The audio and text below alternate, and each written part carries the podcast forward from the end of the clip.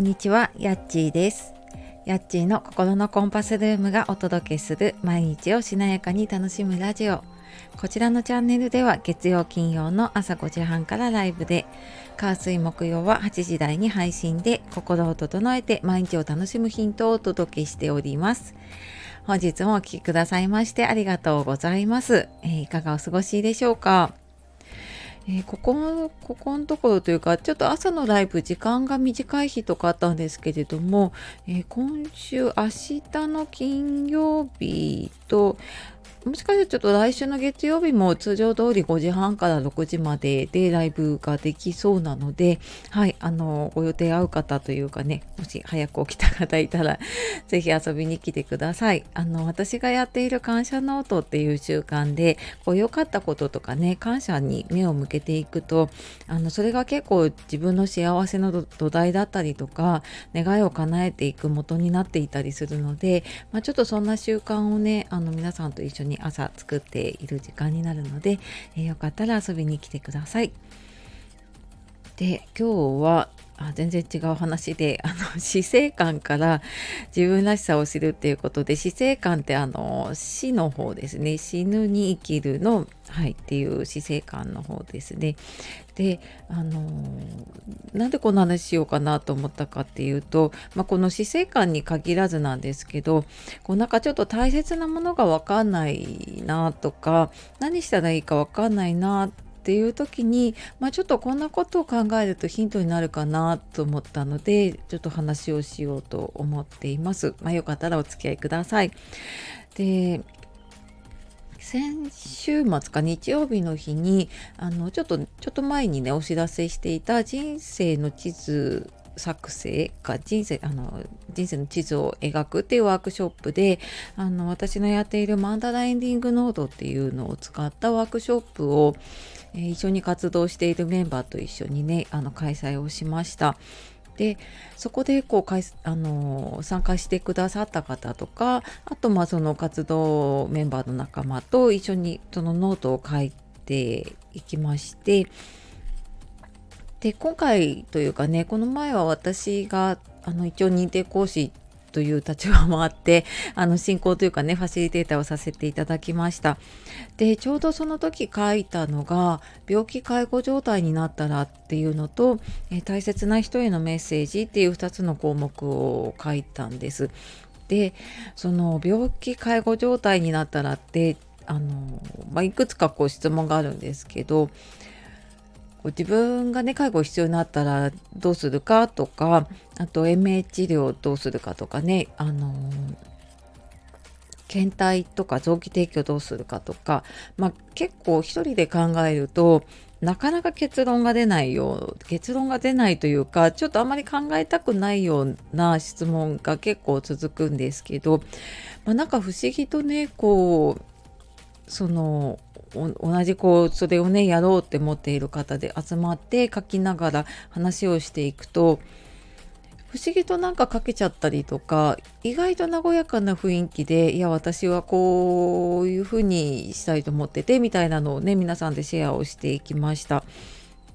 でそこで話を聞いてて思ったのがこの死生観自分がなんかどう生きたいかとかどういう最後を迎えたいかとかなんかそれをどう捉えているのかってものすごいその方のあのその人らしさというかもうその方の生き方そのものが現れているなっていうのを聞いててすごい感じたんですね。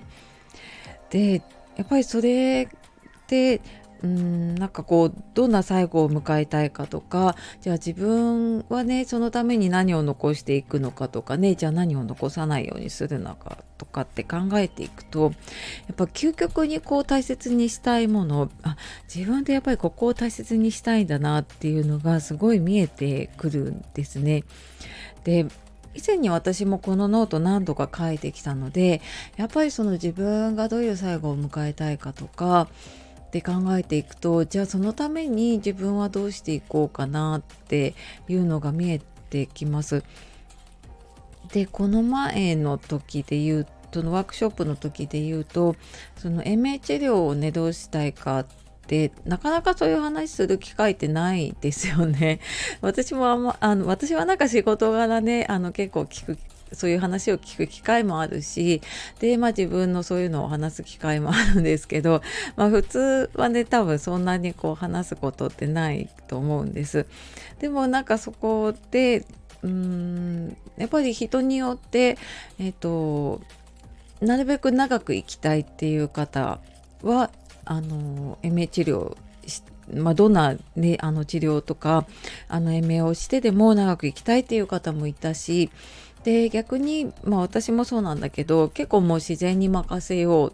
で特にこう延命とかは希望しないっていう方もいたりあとはあのー、やっぱり家族にちょっとそこは相談してから決めたいっていう方もいました。うん、あのー、それもねすごく私もわかるなと思いながらはいちょっと聞いていたんですけれども、うん、あのー、